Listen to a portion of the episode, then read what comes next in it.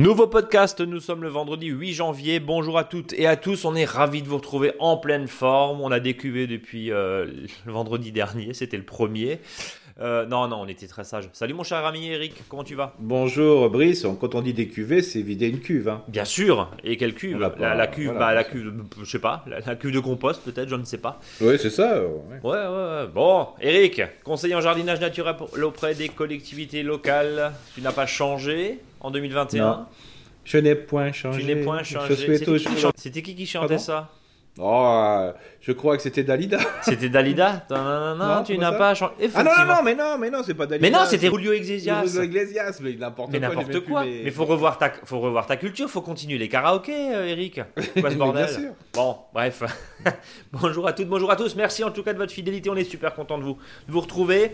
Euh, N'hésitez pas d'ailleurs à nous envoyer des messages, à nous noter sur les plateformes de streaming et les plateformes de podcast hein, comme Deezer, Spotify, Apple Podcast, nous mettre des étoiles. Voilà, ça nous fait monter dans les classements et on est très content. Eric, aujourd'hui, tu as décidé de prendre des bonnes résolutions. Qu'est-ce que c'est? Bah, disons qu'aujourd'hui, euh, il y a le jardinier et la jardinière dans le jardin, mais il y a aussi euh, les bestioles, parce qu'on sait que les bestioles sont fondamentales pour nous soutenir dans notre action euh, de, jardinage. Donc, vive la biodiversité, mais si on veut avoir des bestioles au jardin, il faut peut-être leur créer des zones de vie, notamment des refuges. Alors, on se souvient que c'était, je crois, le jour de Noël où tu nous as parlé des refuges à lézards, me semble-t-il. hein, c'était le C'est ça. 25. Exact. Euh, ouais, c'est ça, hein, il y, a, il y a 15 jours. Mhm. Euh, Il n'y a pas que les lézards dans la vie, Non, hein, comme dirait l'autre. Il n'y a pas que les lézards dans la vie et tu vas nous proposer justement plein d'idées. Parce que là, bah, finalement, il n'y a pas grand chose à faire à part trier ses semences et passer commande tout Oui. doucement de ses prochaines semences. Il n'y a pas grand chose Mhm. à faire au jardin. On peut toujours planter, hein, Eric, c'est ça. Hein, si gèle pas. oui, bien sûr, euh, voilà. Bon, bien que là, euh, vu ce qu'il est tombé comme flotte, Ouais, ça colle aux bottes. euh, ça colle terriblement et faire un trou pour certains secteurs, sur- surtout ceux qui ont une terre limono-argileuse, limoneuse et surtout argileuse, ça devient compliqué. Donc, laissez surtout ressuyer le sol pour pouvoir facilement euh, planter, pour pas faire des espèces de voilà d'amas de terre au pied des racines qui font des zones de, je dirais, d'air et qui ne favorisent pas leur racinement. Et même en 2021, la règle numéro 1, c'est quand ça colle aux bottes, on n'y va pas. C'est De toute ça. façon, dans la vie en général, quand ça colle, on n'y va pas. Non. Voilà, on est d'accord. Alors, Mmh. euh, tous les conseils justement pour bien planter les arbres fruitiers, les haies. hein. alors, quand, quand le sol aura ressuyé, quand ça ne collera plus, évidemment, vous retrouvez ça sur notre blog, monjardinbio.com/slash blog.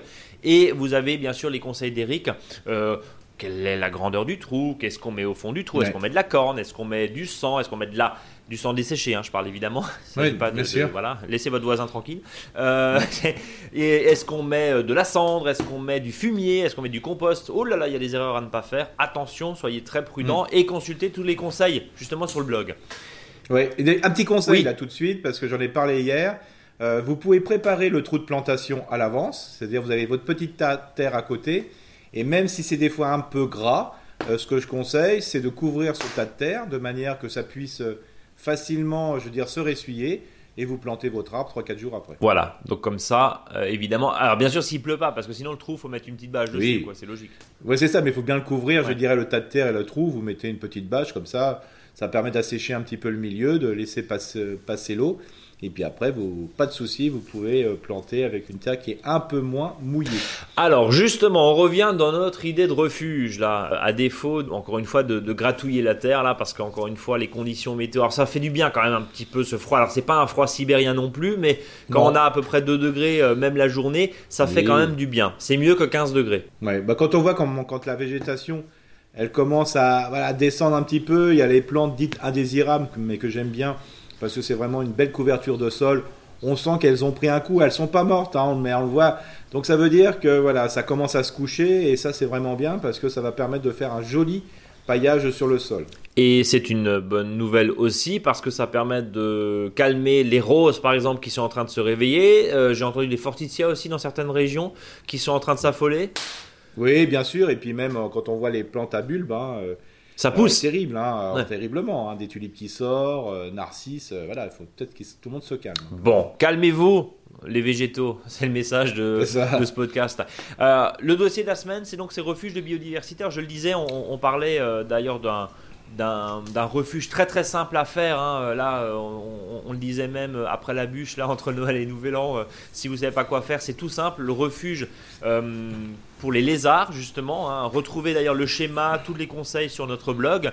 maintenant, là, l'idée c'est d'ouvrir tout ça à d'autres espèces, parce qu'encore une fois, mhm. il faut de la faune. Est-ce que, alors déjà, on va, on va éliminer une première question, Eric. Est-ce que quand j'ai un petit terrain, est-ce que ça vaut quand même la peine ou est-ce qu'on est en train de mettre de la poussière de paillettes et la poussière d'étoiles dans les yeux en se disant, oh, voilà, tu vas, en gros, tu vas faire une mare dans ton, dans ton petit jardin et euh, tu vas avoir plein de vie. Alors la personne va dire, ouais, mais à part des moustiques, je ne vais pas avoir grand-chose. Euh, Alors ce qui, est, ce qui est important de voir, c'est autour, ce qu'il y a autour du jardin. C'est-à-dire, il n'y a, a, pas que vous dans le lotissement ou dans le quartier ou compagnie. Donc, il faut observer un petit peu aussi ce qui se passe à l'extérieur de votre clôture et bien de voir euh, que la dimension en réalité de votre espace nourricier bah, se concentre peut-être aux 5 ou 6 maisons qui sont autour. Donc par exemple, si vous avez un voisin qui a un peu de bazar dans son jardin avec plein de biodiversité, il, s'en fiche un peu, comme moi par exemple, euh, où j'ai pas mal de, voilà, de plantes qui poussent. Euh, bah, vous vous dites, bah voilà, l'élément de biodiversité de mon jardin, en fin de compte, c'est pas mon jardin, mais chez le voisin. Quoi. C'est une addition en fait des espaces de culture. D'accord. Donc là, ça peut se dire, tiens, euh, à deux maisons, il y a quelque chose. À côté, il y a quelque chose aussi. Ça fait un ensemble. Et alors, je, mm. taquinais avec la barre parce que euh, c'est aussi, ça a été aussi une, certaine, euh, comment dire, une certaine mode, d'une certaine manière, à, un temps. Mm. Il n'y a pas que les mares, évidemment. Alors, les mares, c'est quand même du boulot. Là, tu nous proposes aussi des, petits montages, des petits bricolages, des petites installations qui sont assez simples au final. C'est ça, voilà. C'est pour ça que, comme dit, quand on veut. Il y a peut-être le voisin qui a un énorme. Je sais pas, il y en a qui aiment bien avoir plein d'arbres dans leur jardin. Bah, ça, c'est ce qu'on appelle l'espace forêt. Donc, ça serait une zone de biodiversité forêt. Donc, chez vous, bah, vous n'êtes pas forcé de créer une, forêt, surtout si vous avez un petit jardin. Et peut-être que c'est pas votre style. Donc, il est peut-être intéressant, justement bah, de créer des petits espaces tout simples, faciles à faire.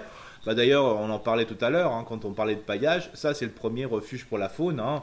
Déjà de pailler son jardin, ça prend pas beaucoup de place, ça améliore le sol et bien sûr, au niveau biodiversité, c'est quand même assez, assez prodigieux. Alors, le paillage, on va le rappeler, c'est pas forcément de l'écorce de conifères qui vient de l'autre bout de la France. Ça peut être simplement euh, les tontes de gazon, des feuilles mortes, euh, du broyat de, déchets de taille. C'est la saison en plus, donc profitons-en. Euh, tu dis souvent un petit coup de tondeuse dessus. Alors, bien sûr, il ne s'agit pas de passer la tondeuse sur des bûches, hein. on, est d'accord sur, sur, les charpentières, mais sur des petits bois, ça fait pas trop de mal à la tondeuse? Non, non, bien sûr, surtout si c'est une tondeuse thermique. Hein. Et justement, le fameux voisin euh, qui a plein d'arbres dans son espace, bah, des fois, lui, il ratisse un petit peu de feuilles parce que euh, il a des feuilles peut-être dans sa montée de garage et compagnie. Bah, allez le voir au lieu des fois de l'embêter. Euh, parce que là, hier, j'ai assisté lors d'une formation à une bagarre parce qu'il y avait le voisin qui avait des feuilles qui venaient de la forêt. Ça bouchait. Non, mais peut-être que justement, il peut y avoir une, une petite, je dirais, entente, c'est-à-dire bah, l'excès de feuilles de l'un va servir par exemple pour vous, si vous n'avez pas trop d'arbres et compagnie, pour pailler votre sol. Donc euh, les échanges avec les voisins, voilà, donc vous créez un milieu de vie, lui il a la, chance d'avoir un une espace zone de biodiversité, il a la chance, et surtout vous aussi, parce que c'est grâce à lui aussi que vous aurez des, je dirais de la macrofaune, hein, euh, entre le rapace, peut-être voilà, d'autres acteurs. Et puis, bah, comme ça, vous, ça, vous avez votre terrain qui est paillé avec son déchet, mais qui est non loin.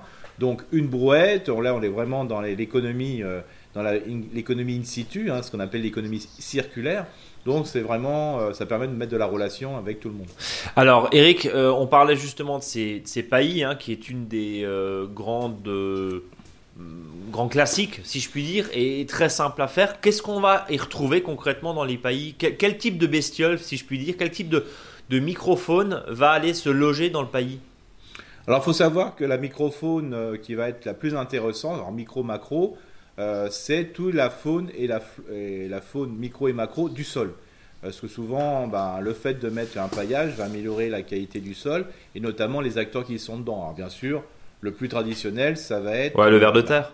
Le ver de terre. Hier, j'étais dans une école. Euh, et quand on est arrivé, bah, c'est une école où on ramasse pas trop les feuilles. C'est-à-dire que les jardiniers de ville qui sont présents, ils avaient sûrement autre chose à faire, ou ils sont dans une démarche vraiment assez intéressante. Il fallait voir, hein. je veux dire, on n'a même pas pu aller marcher sur la pelouse là. il y avait, je sais pas, jusqu'à 4 à 5 cm de turicules, c'est-à-dire euh, les espèces de, de, petits, de petits boudins là, que font les vers de terre quand ils rejettent, hein, quand ils remontent. Quoi. Mais c'était impressionnant. Mais je, hier, euh, on avait l'impression qu'il y avait des cailloux euh, sur, sur la terre. C'était tout simplement plein de turicules, mais sur des épaisseurs. Alors on se posait la question dans ces cours de colle, est-ce qu'on va faire un jardin en hauteur? Alors on s'est tous mis d'accord, même avant que que je prenne la parole, dire ah bah non, le sol est tellement de bonne qualité qu'on va faire le jardin dans le sol. Directement, parce, qu'il y a de la ah bah, vie. Directement. Mais il y a de la vie, mais c'est mais impressionnant. J'ai jamais vu ça. C'était et tout simplement parce que les feuilles qui tombaient sur le sol, c'était déjà des petites feuilles. Euh, bah, les vers de terre, qu'est-ce qu'ils ont fait pendant les périodes qui sont un peu moins froides? Bon, bah, ça, ça, ça, datait un petit peu de il y a un mois. Hein. Euh, bah, ils montent et ils descendent et ils dévorent les feuilles. Et, qu'est-ce qu'ils font en cadeau? Ils font des turicules. Donc ça veut dire qu'ils améliorent considérablement euh, la qualité du sol en faisant des colloïdes, hein, ces fameux turicules. Ils sont riches en nutriments, 10 à 11 fois plus. Et surtout, ça crée euh, un échange sur le sol, de la porosité. Donc franchement, euh, là, l'école, là, on était tous d'accord. Ne surtout pas faire de jardin en hauteur. Profitez justement euh, du bienfait euh, de ce milieu de vie qui a été créé, un véritable refuge à insectes. Et là, euh, enfin, un refuge à, à et là à Vers de Terre, bien sûr. Alors, le pays, donc c'est la base. Hein. Là, encore une fois, c'est pour la microphone. L'idée, c'est évidemment pas d'accueillir là des, des, hérissons, des lézards dans ce pays, quoique, hein, ils vont peut-être aller. Non, le hérisson, bah lui, il va être bien. Hein. C'est-à-dire que un bon paillage de sol, alors bien épais, par exemple une accumulation de feuilles en tas non loin d'une d'une haie, bah, le hérisson peut s'y installer. Hein. Quand même, d'accord. Je pensais que c'était quelque chose d'un petit peu plus intimiste. Non, il faut qu'il y ait une accumulation de feuilles. Il hein. faut qu'il y ait 50, 60. Mais par exemple, le tas de feuilles qu'on a mis euh, dans un coin et qu'on a, et qu'on a mis le long de la haie on a, pour une utilisation, je dirais, au printemps, hein. par exemple au mois d'avril-mai, le hérisson sera vite, il sera déjà réveillé, donc il n'y a pas de souci pour récupérer ses Voilà, c'est la question que j'allais te poser. L'idée, c'est pas de redétruire. D'accumuler, voilà. D'où l'intérêt des fois pendant l'hiver, des fois d'accumuler des tas, voilà alors propre, hein, selon son style, hein, qui peut être euh, entre deux qui peut être comme ça, qui peut être euh, voilà avec une bâche dessus pour éviter que justement il y a trop d'humidité qui font que les feuilles se dégradent ou d'autres déchets organiques. Mais il ne faut pas oublier que si vous le maintenez euh, par exemple de octobre-novembre jusque voilà au premier au mois de mars-avril, bah, ça servira sûrement de refuge peut-être pour la musaraigne, ça va servir de refuge qui est la musaraigne qu'on rappelle hein, qu'un insectivore mais d'une efficacité totale.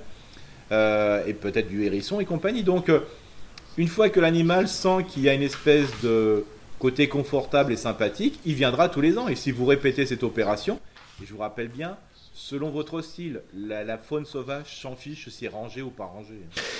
Euh, même peut-être des fois moins les voisins et c'est tout le problème aussi et tu régulièrement tu essayes de, de, nous ouvrir à un petit changement voilà. Les mairies le font aussi tant bien que mal parce que il y a euh, la loi hein, qui interdit euh, euh, évidemment l'utilisation d'herbicides notamment. C'est des fois compliqué pour les administrés qui payent des impôts locaux de se dire mais je ne comprends pas. En fait le centre-ville bah c'est plus un centre-ville c'est une prairie.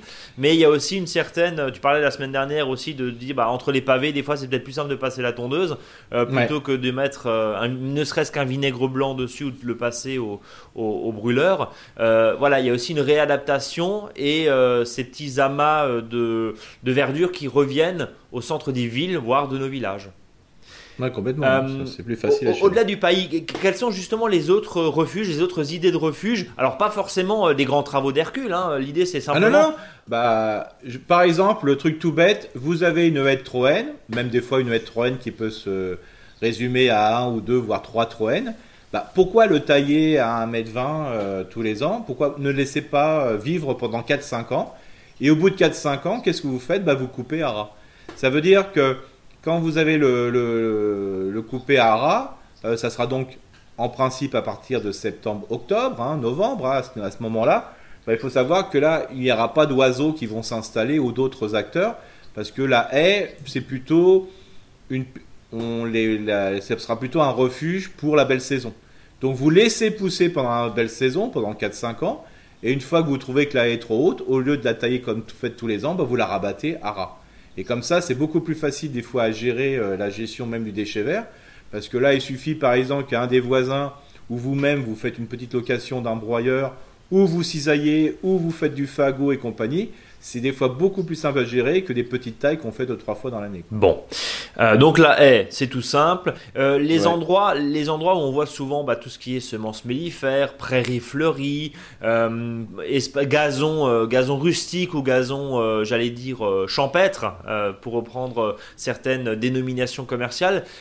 Qu'est-ce que t'en penses? Ça, forcément, ça grouille, c'est génial. Ne serait-ce que quand tu laisses et on, on a été nombreux à laisser des bouts de gazon fleurir là l'année dernière pendant pendant, le confinement, on voyait les pâquerettes, c'était absolument magnifique, il y avait des, abeilles de partout. Euh, ça, évidemment, tu peux plus que conseiller. Bien sûr. Alors surtout, ce qui est important, c'est que le, le premier refuge ne doit pas être forcément pour la faune auxiliaire, mais pour le jardinier ou la jardinière. C'est-à-dire, euh, ce qui est intéressant de dire, c'est que si vous avez une surface engazonnée, déjà, euh, ne n'allez pas au total prairie fleurie, au total prairie de fauche. Dites déjà sur votre pelouse, quel est l'espace que vous avez besoin dans l'année pour, euh, je ne sais pas, mettre son barbecue, s'allonger dans l'herbe. Ça, c'est important. Il faut que le jardinier et les jardinières soient heureux. Et ce qui reste, bah, vous vous dites, bah, je le confie à la faune sauvage. Et donc, à la faune sauvage, que ça va être, ça va faire ce qu'on peut faire surtout une prairie de fauche, c'est-à-dire bah, on laisse pousser l'herbe, hein, tout simplement. Voilà, et au mois d'octobre, on va faucher, et ce déchet de fauche, bah, vous pourrez le mettre au pied, comme paillé au pied des arbres, ou dans votre euh, potager, je dirais plutôt légumes-fruits tomates, aubergines, courgettes, et puis tout ce qui est courge coureuse. Et à ce moment-là, bah, ça vous permet euh, de dire j'ai mon coin à moi, mais je peux laisser l'autre coin. Euh, je dirais la biodiversité, c'est beaucoup plus simple à gérer. Alors bien sûr, si vous voulez mettre de la prairie fleurie, comme je dis, euh, là en principe, il faut plutôt la semer à l'automne, mais vous pouvez semer aussi au printemps, bientôt. Là, n'oubliez pas que dans deux, dans deux mois, il va faire nettement meilleur, enfin on l'espère. Euh, le principe, c'est de dire est-ce que je suis obligé de décaper tout mon sol pour mettre une prairie fleurie? Alors, c'est du gros boulot. Alors, ce que vous pouvez faire tout simplement, c'est faire ce qu'on appelle une prairie fleurie en timbre-poste. C'est-à-dire que dans votre gazon, que vous allez laisser peut-être euh, pousser, donc il va devenir une prairie de fauche, vous faites ce qu'on appelle les timbres-poches, c'est-à-dire vous décapez euh, sur 50 cm, de, des carrés de 50 cm de large, vous enlevez voilà, les 5 à 10 premiers centimètres, et puis après, dans cette terre qui est complètement à nu, bah, vous semez euh, des graines de prairie fleurie. Alors n'oubliez pas, hein, c'est c'est très peu de graines, hein, au mètre carré, c'est 4 euh, grammes au mètre carré. Donc, oui, donc c'est euh, rien, quoi, évidemment. C'est rien, voilà, il faut mieux en mettre peu, mais de manière qu'elle se développe bien. Et puis d'année en année, bah, cette prairie fleurie, par ces petits timbres postes qui vont fleurir, bah, vont dispenser, vont essaimer leurs graines un peu partout, et puis ça va faire d'autres plantes ici et là. Et tu appelles ça quoi, la, la prairie en timbre poste, c'est ça? Alors ça, c'est la prairie fleurie en semi-timbre poste. Alors timbre poste. Rien à voir avec le de métro. Hein. Non, ça n'a rien à voir. Non, non, parce que non, non, non, non, bien sûr. Enchaînons. par contre, il peut. Voilà, on va enchaîner tout de suite parce que j'allais dire un truc, une connerie là.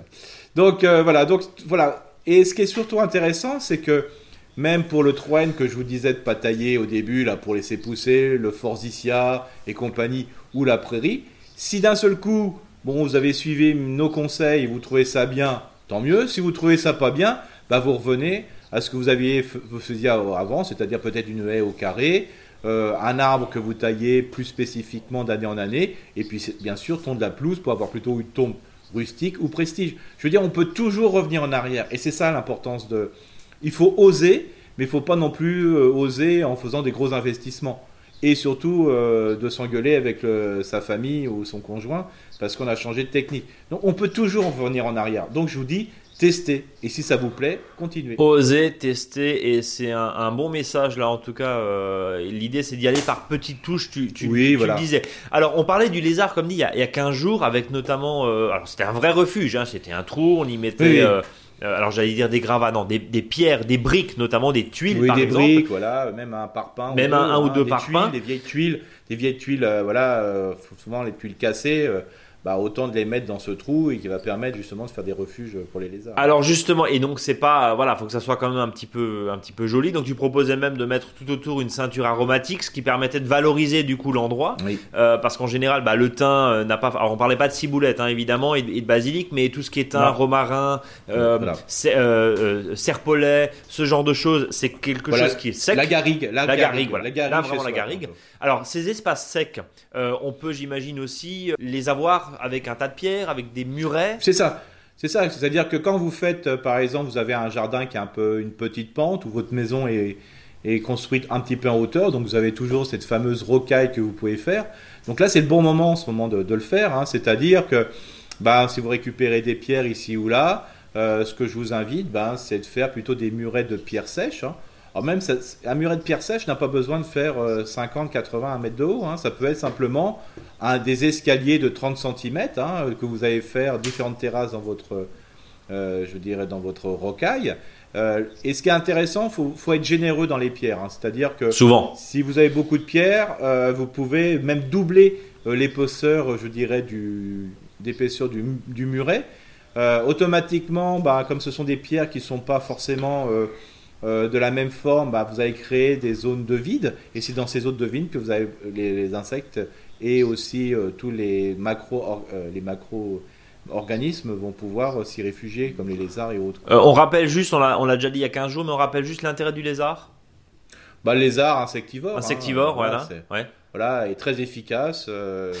alors, le principe, c'est qu'il mange pas tous les insectes, mais qu'il en mange une partie, donc ça évite d'avoir des invasions. La, question, alors pour le coup aussi, parce que je te, parlais des, petites surfaces, parce qu'on sait qu'en lotissement, c'est compliqué encore une fois, et on sait que, euh, bah, voilà, c'est pas. Euh, c'est pas un élément où on va forcément. C'est pas parce qu'on met en fait un abri à hérisson qu'on va forcément avoir la famille hérisson au printemps. Euh, donc il y a des réalités aussi. Mais tu disais, c'est plus une accumulation de différents espaces. Et si vous avez, je parle des lotissements parce que encore une fois, les, surfaces extérieures sont pas forcément très grandes. Mais est-ce que dans ces espaces qui sont forcément déséquilibrés, parce que euh, si on enlève un pré, si on enlève une forêt pour y mettre un euh, un lotissement, pardon, forcément, c'est plus la même faune qui est. Ça, on le comprend très facilement. Mais est-ce que dans ces espaces déséquilibrés biologiquement, si je puis dire, est-ce que on va avoir des conséquences derrière en termes justement de faune? Et est-ce que le fait d'essayer de, rééquilibrer avec tous les petits trucs que tu nous donnes, tous les petits refuges que tu nous donnes, Eric, aujourd'hui, est-ce que ça risque pas bah, de redéséquilibrer mais dans l'autre sens? Alors, le, principe, c'est de créer d'autres écosystèmes. Si vous avez un écosystème forestier euh, auparavant, euh, bah, si la forêt est détruite, bah, vous allez créer un autre écosystème qui sera peut-être plus euh, herbacé ou plutôt avec des arbustes. Alors après, bien sûr, la nature préfère quand c'est, entre guillemets, une plantation naturelle ou semi-naturelle. Nous, dans les, dans les espaces de lotissement, ça va être plutôt des zones, qu'on appelle euh, plus horticole, plus jardiné. Mais comme je vous dis, la nature euh, s'accommode du rangement aussi. Et donc le fait de faire ces différents refuges, ben, vous allez créer d'autres espèces, d'autres espaces, d'autres écosystèmes. Mais ce qui est important, c'est qu'il n'y ait pas de rupture entre le milieu naturel et votre jardin.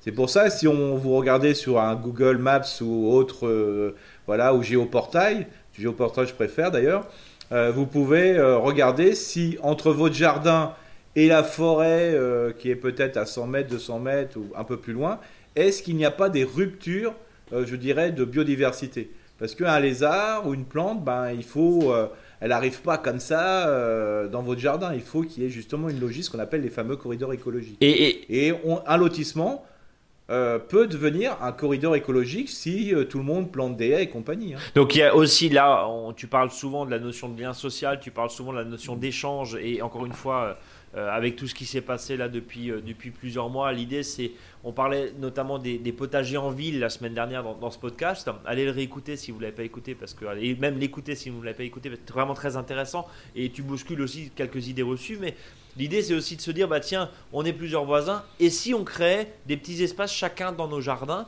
qui permettraient mmh. au mmh. global de recréer, comme tu dis, les corridors écologiques. Euh, alors ça, c'est ça me fait penser aussi euh, au réaménagement quand l'homme doit euh, saigner à vif une forêt pour faire passer une autoroute ou une voie de chemin de fer, où on essaye derrière de recréer en fait d'autres espaces ailleurs pour essayer de compenser. Ça donne ça aussi, c'est ça aussi l'idée finalement. Bien sûr. Ça, c'est important. Et là, je reviens parce que là, j'ai fait une formation dans les écoles bah, avec euh, les jardiniers de ville. Bah, il faut savoir que l'école peut être un, un, de ces maillons qui manque pour justement, euh, des fois, entre une, école. Un point vert, quoi. Un point vert qui va faire bah, que l'école, quand elle a des grands arbres, bah, ça va faire ce qu'on appelle ces fameux corridors écologiques. Il faut, euh, il faut être optimiste là-dessus.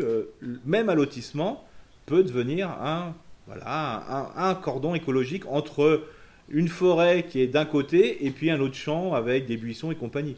Alors bien sûr, tous les jardins minéraux, hein, je, on va pas, là, on, ne stigmatise pas les, jardiniers ou jardinières qui font des jardins minéraux. Oui, c'est très bon pour la faune type lézard et compagnie, mais il faut pas qu'il y ait que ça dans le lotissement, quoi. Voilà. Donc surtout si vous avez un jardin, vous avez un voisin ou, quelques voisins où il y a un espèce de jardin bordel et trucs compagnie. Bah, s'il aime ce jardin, bah, il faut pas le stigmatiser non plus dans l'autre sens parce que il apporte vraiment une pierre à l'édifice pour la création de corridors écologiques. Il aime ce jardin, faut pas l'embêter. Bon, bien sûr, si ça crée des nuisances, d'ailleurs, je vois pas lesquelles, mais pourquoi pas. Mais voilà, chacun son style, mais c'est un ensemble de refuges qui va faire que la biodiversité va bien euh, se tenir dans votre, euh, votre espace. Alors, aux côtés des espaces, qu'on disait les espaces secs, les tas de pierres, les refuges euh, de biodiversité, les refuges spécifiques pour les lézards et toutes ces bestioles, il y a les espaces humides. Alors, je pense qu'on aura l'occasion d'en reparler dans les prochaines émissions de ces mares, de ces trous d'eau, de ces, de ces bassins, parce que là aussi, on voit tout et n'importe quoi. Alors quand je dis n'importe quoi, c'est des fois des choses qui sont pas forcément bien équilibrées. Je parle même pas d'entretien, mais qui sont peut-être pas forcément équilibrées. Et une des réactions principales, c'est ouais mais il y a de l'eau, il y a des moustiques. Et c'est en plus mm. vrai parce qu'on est sous la menace de différents moustiques, y compris le moustique tigre, dans beaucoup de régions. Euh, un espace humide, est-ce que c'est euh, est-ce que c'est un peu kamikaze ou pas de, de, faire un, par rapport au risque moustique, je parle hein, aujourd'hui là. Hein. Non, il y a aucun il y aura, pas de moustique à condition euh, qu'il y ait une biodiversité qui s'installe autour. Ça. Concrètement, c'est quoi? C'est des poissons et des grenouilles? Non, non, non, parce que bon, alors la grenouille, oui, le poisson, non, hein, pourquoi pas pour le poisson, mais, mais ça mange plutôt, euh, je dirais, toute la biodiversité qui va s'y installer. Donc il faut mieux, comme dit, avoir euh, je dirais, un, trou d'eau avec une belle végétation autour. Comme ça, ça va créer un écosystème humide. Et dans l'écosystème humide, il n'y a pas un excès de moustiques. Je dirais même, il n'y a pas de moustiques. Parce que ça sera mangé par les autres acteurs. Le, plus dangereux, la, zone humide la plus dangereuse, c'est la coupelle. Euh, qui est en dessous euh, d'un pot, parce que là, il n'y a pas de biodiversité du tout. Ce qui est le plus dangereux, ben, c'est la, flaque d'eau dans, dans, du ciment qui reste, c'est l'eau qui reste dans les gouttières, c'est voilà ça ou un bac à eau, hein, un bac, je dirais, euh, récupérateur d'eau qui est ouvert, ça, c'est là, il y a du moustique parce qu'il n'y a pas d'autres acteurs euh, qui vont se mettre dans ce fût bleu ou dans le fût blanc, hein, c'est sûr. C'est hyper important ce que tu dis là. Ça veut dire qu'en en fait, contrairement aux idées reçues, c'est pas parce qu'on a une marque qu'on va être envahi de moustiques l'été suivant. Eh ben, je dirais, je dirais même, il y en a moins. Il y en a moins. Parce, que justement, tu crées, tu crées. Alors, encore une fois, on, en parle ici, mais ça tombe sous le sens, bien sûr. Quand on a une mare, une bassine, enfin un trou d'eau, des bassins, pardon, euh, là-dessus, et qu'on a des jeunes enfants, on fait attention, bien sûr, évidemment. Et ça, tu l'as répété d'ailleurs euh, l'autre fois, mais il est bon toujours de, rappeler les, précautions. Mais en tout cas, s'il y a un chantier à faire en 2021 et qu'on se dit tiens, je réaménagerai, l'espace humide, c'est oui, les yeux fermés C'est ça l'idée? Oui, sans problème, oui, sans problème. Bon, on aura l'occasion d'en parler. C'est faire simple. Vous mettez, euh, je sais pas, 500 litres d'eau dans une mare, voilà, avec un aménagement paysager autour, mais naturel, avec des plantes et compagnie, et vous mettez 500 euh, litres d'eau dans 5 fûts de 100 litres d'eau, hum. Là, vous avez du moustique. Mais dans les 500 litres d'eau où il y a, où il y a les, je dirais la mare, il n'y a pas de moustique. Bon, bah on aura l'occasion. Au contraire, vous allez créer des acteurs qui vont manger des moustiques. Ouais, non, mais bien sûr. Oui, et puis après, depuis le temps qu'on te suit et qu'on t'écoute, tu nous dis que la zone humide, c'est euh, vraiment le must et le top dans un jardin. Après, encore une fois, il faut. J'ai dit dans un jardin, Eric, je te vois sourire. Euh, non, non, on, on, est d'accord qu'il faut, qu'il faut vraiment être. Euh, allez il faut avoir confiance dans cette installation-là et on aura l'occasion bien sûr d'en reparler. Bien sûr, bien sûr. Euh, avant de passer au deuxième dossier, si je puis dire, de la semaine, on, voit tous les hôtels à insectes, les nichoirs, les abris, etc. Alors l'abri à... On sait très bien que l'abri à hérisson, ça peut être un cajot retourné euh, où on met des branches hein, dessus, tu en avais déjà parlé. Euh, tu as, d'autres idées comme ça, de, finalement de, petits... de petits espaces où on se dit on laisse un peu la nature faire, tant mieux. Je sais pas moi des branches qu'on laisserait dans un coin. Voilà, après, comme, après, voilà, on peut faire, on laisser un tas de branches entre des piquets. Euh, on peut, voilà. De toute façon, dès que vous allez créer avec du végétal, euh, je dirais, un espace, euh, vous allez créer un refuge pour quelque chose. Hein. Mais bien sûr, le, fait d'acheter des hôtels à insectes ou de les faire, ou d'acheter des refuges à insectes, des nichoirs, voilà, il n'y a pas de souci, c'est un complément. Et je dirais là-dessus, chacun son style. Un oiseau ira dans un, d'un arbre qui est avec un trou dedans, hein, voilà. Tout ce qui est oiseau cavernicole, bah, si vous mettez un refuge à oiseaux, ça ira aussi. Je veux dire, l'oiseau, il s'en fiche un peu, il s'en fiche un peu du style en fin de compte. hein, euh. Donc euh, voilà, et comme ça, ça permet à tout jardinier ou toute jardinière bah, de dire bah voilà, moi je préfère acheter une cabane à oiseaux, bah vous mettez une cabane à oiseaux. L'autre euh, bah dire bah voilà, moi je peux mettre euh, un tas de branches comme ça, euh, un peu bazar, bah il met ça. Voilà, et, et à chaque fois on, on trouve. C'est pour ça que la gérer, je dirais la biodiversité au, au jardin, c'est vraiment simple. Alors, l'un des autres dossiers, je le disais, mais qui est finalement imbriqué dans les refuges pour la di- biodiversité, mais c'est, on en a déjà parlé il y a quelques semaines, c'est Ouais. la haie d'Hermann. Hermann Benjes. Benjes, C'est ça, hein, Eric voilà. C'est ça. Alors, Alors ça c'est important parce que bah parce que tout simplement en ce moment je, je vois beaucoup euh, de jardiniers et jardinières qui s'activent à couper des branches Euh, et souvent bah, ces branches elles finissent à la déchetterie. Alors on me dit souvent bah oui mais Eric euh, on va pas forcément gérer les branches, euh, qu'est-ce qu'on va en faire? On n'a pas de broyeur, puis on n'a pas envie d'en louer un ni d'en acheter un. Les gens ils ont complètement raison. Ça sert à rien d'acheter un broyeur pour, pour gérer 5-6 branches. Alors moi ce que je leur propose c'est simplement de gérer ces branches et de faire ce qu'on appelle une haie sèche.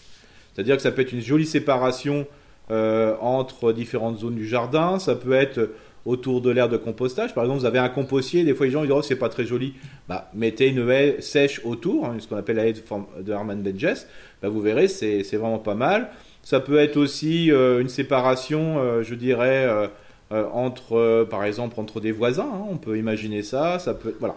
mais c'est quoi le principe, justement? C'est quoi le principe, donc le principe de la Hermann Bergès, en, en principe, c'est de dire euh, je veux créer une haie champêtre sans planter d'arbres.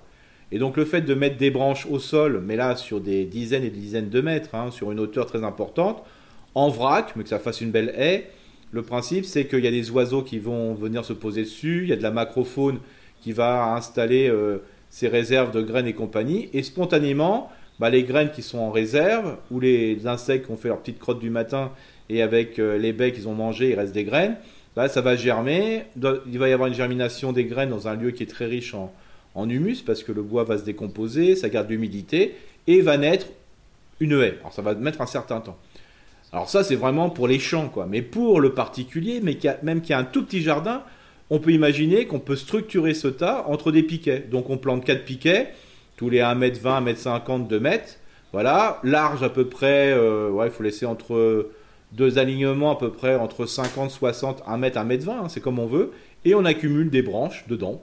Alors là, on peut en mettre des mètres cubes de branches, hein, parce que souvent, euh, euh, quand les branches sont en vrac, on a l'impression d'avoir un tas de bois devant, mais une fois que c'est rangé en long, en mettant les plus les plus grosses d'un côté, les plus fines de l'autre, et après d'alterner, on arrive à avoir un mur végétal de branches qui va se tasser au fur et à mesure de l'année. Et donc d'année en année, bah, le tas va se tasser, on pourra compléter de branches, voire même dans l'année, quand il y a une branche qui est cassée, on le met dedans.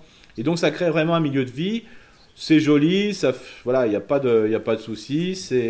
Ça fait de l'ombre sans trop en faire. Voilà, c'est vraiment, il y a tout son intérêt. Quoi. Bon, donc en tout cas, petit ou grand volume, même si la haie de Benjes c'est pour des grandes, euh, des immenses propriétés, des longs alignements, on peut aussi sur 3-4 mètres de large par exemple Bien sûr. proposer ça. En gros, l'idée c'est de palisser, hein, c'est c'est bien hein, de, de, de, de mettre, de faire un, une espèce de conteneur avec des piquets et puis d'enf- de- d'enfiler, d'a- d'amasser dans le même sens. C'est ça. On va vous mettre des photos de toute façon sur le blog. Oui, on va mettre des photos, mais vraiment, on met dans un sens, puis dans l'autre, pour que justement, on met les. Voilà. Mais après, on peut jouer sur plein de choses, et puis bien sûr, pour les plus méticulés, méticuleux, on reprend la haie euh, Benjes avec la cisaille, c'est-à-dire qu'on cisaille un petit peu Ouais, ce qui dépasse quoi. et- ce qui dépasse. Et franchement, euh, c'est assez surprenant. Et là, par exemple, les sapins de Noël qui vous restent, bien sûr, quand il y a la commune qui a prévu de les ramasser pour les valoriser en broyat ou autre, je vous invite à le faire. Mais même des fois, vos vieux sapins de Noël qui restent et compagnie, même des branches de tuya, vous pouvez le mettre dedans, il n'y a aucun souci. Bon, et ben la haie de Benjes, Herman Benjes, voilà très précisément, on vous rajoutera évidemment euh, des photos sur, euh, sur notre blog. Eric, on arrive tout doucement à la fin de cette émission. Bah oui, oui, c'est voilà. Donc, euh, donc là, c'est assez. euh, voilà, euh, on va passer sur le fond du tour du jour. Bon, j'étais inspiré, mais bon, voilà. J'espère que les auditeurs m'en voudront pas. Non mais il est magique, vas-y. Alors justement, moi, je trouvais que la notion d'accumulation, la notion de Herman Benjes, de tas me plaisait beaucoup. Donc faire son tas évite le transit de branches, surtout si le jardinier est au bout du rouleau. C'est magique quand même cette expression. Ah oui, c'est Ce faux Bon, dicton du jour, il est magique. Voilà, répète-le encore une fois parce que pour qu'on Faire On son bien. tas évite le transit de branches, surtout si le jardinier est au bout du rouleau. Voilà, bah, espérons qu'il ne soit pas au bout du rouleau. Et effectivement, le transit de branche vers la déchetterie, tu ne feras point en 2021. Voilà, Ouais, on va terminer là-dessus. Euh, parce que euh, rien ne vaut valoriser ces déchets, entre guillemets, sur son propre terrain, voire des échanges de déchets. On parlait des feuilles tout à l'heure. Euh, alors, il y, en a, il y en a plus qui tombent, bien sûr, mais il y a plein, plein, plein de tas de branches et plein de tas surtout de feuilles encore chez certaines personnes. Bah, si ils- vos voisins ne savent pas quoi en faire, c'est ce que nous dit Eric très souvent, hein, récupérez-les parce que même avec ça, en plus, on peut faire un terreau de feuilles. hein. C'est Ah oui, c'est bien tout sûr. simple. bah, le, le terreau de feuilles euh, qu'on fait en 18 mois Ouais. euh, était très apprécié des maraîchers. hein. C'était leur seul, euh, avec euh, voilà, c'était leur seule matière organique végétale en décomposition qui se, qui se servait. Donc c'est vraiment fabuleux. C'est vraiment fabuleux. Eric, on arrive au bout. C'est ça. Et ben, on va On se... est, au bout, on est au bout du tas. le bon. bout du temps, on va se souhaiter une bonne soirée, une bonne nuit, une bonne journée. Ça dépend quand est-ce que vous euh, nous écoutez.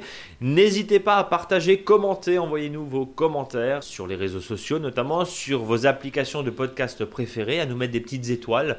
Ça nous fait euh, monter dans les classements et ça, on aime bien aussi. Merci d'être toujours aussi fidèles, même en plein mois de janvier, même quand le pays est, est sous la neige et sous le froid. Bah, on se donne rendez-vous la semaine prochaine, évidemment. D'ici là, notre blog, nos réseaux sociaux, Facebook, Instagram, et puis euh, tous les podcasts à réécouter autant que vous voulez. Eric, on est tout bon? C'est tout bon. Eh bah, à la semaine prochaine. Salut, salut À la semaine prochaine.